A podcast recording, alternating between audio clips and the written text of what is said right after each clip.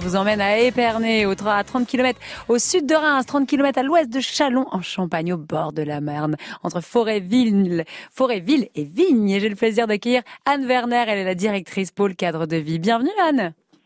Bonjour. Alors Épernay, capitale du Champagne, et pour cause, en 1849, le train arrive et le Champagne avec. Que s'est-il passé? Alors, euh, l'arrivée du train a permis l'essor du commerce du vin de Champagne. Euh, ça a permis d'exporter et c'est à partir de 1850 que se, trouve, se situe l'âge d'or du, Champagne jusqu'à la Première Guerre. Et euh, c'est là que les grandes familles de négociants se construisent des, des hôtels particuliers, s'installent le long de l'avenue de Champagne.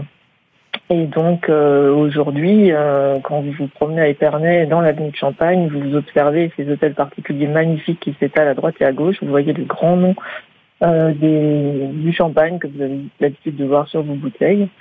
Et vous profitez de cette architecture Second Empire magnifique. Et vous avez même, vous avez même un musée du vin et de champagne à Épernay. Voilà, un musée du vin et de champagne et d'archéologie régionale qui a réouvert ses portes cette année, c'est tout neuf.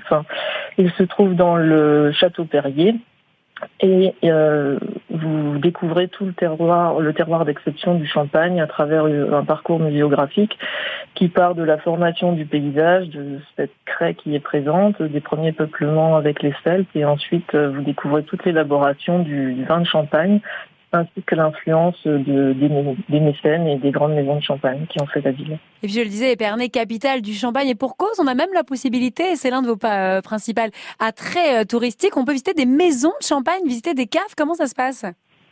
Voilà, donc euh, vous avez les grandes maisons qui se trouvent avenue de Champagne, qui ont leur cave sous l'avenue. Donc vous avez tout un dégât dans les dalles, 110 km de cave, où sont stockées leurs bouteilles.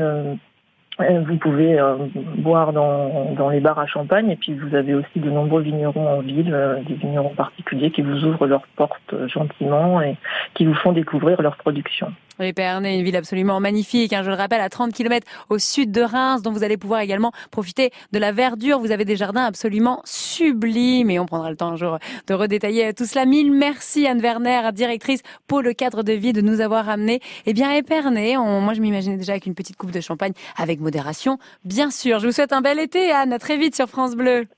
Merci, au revoir à tous.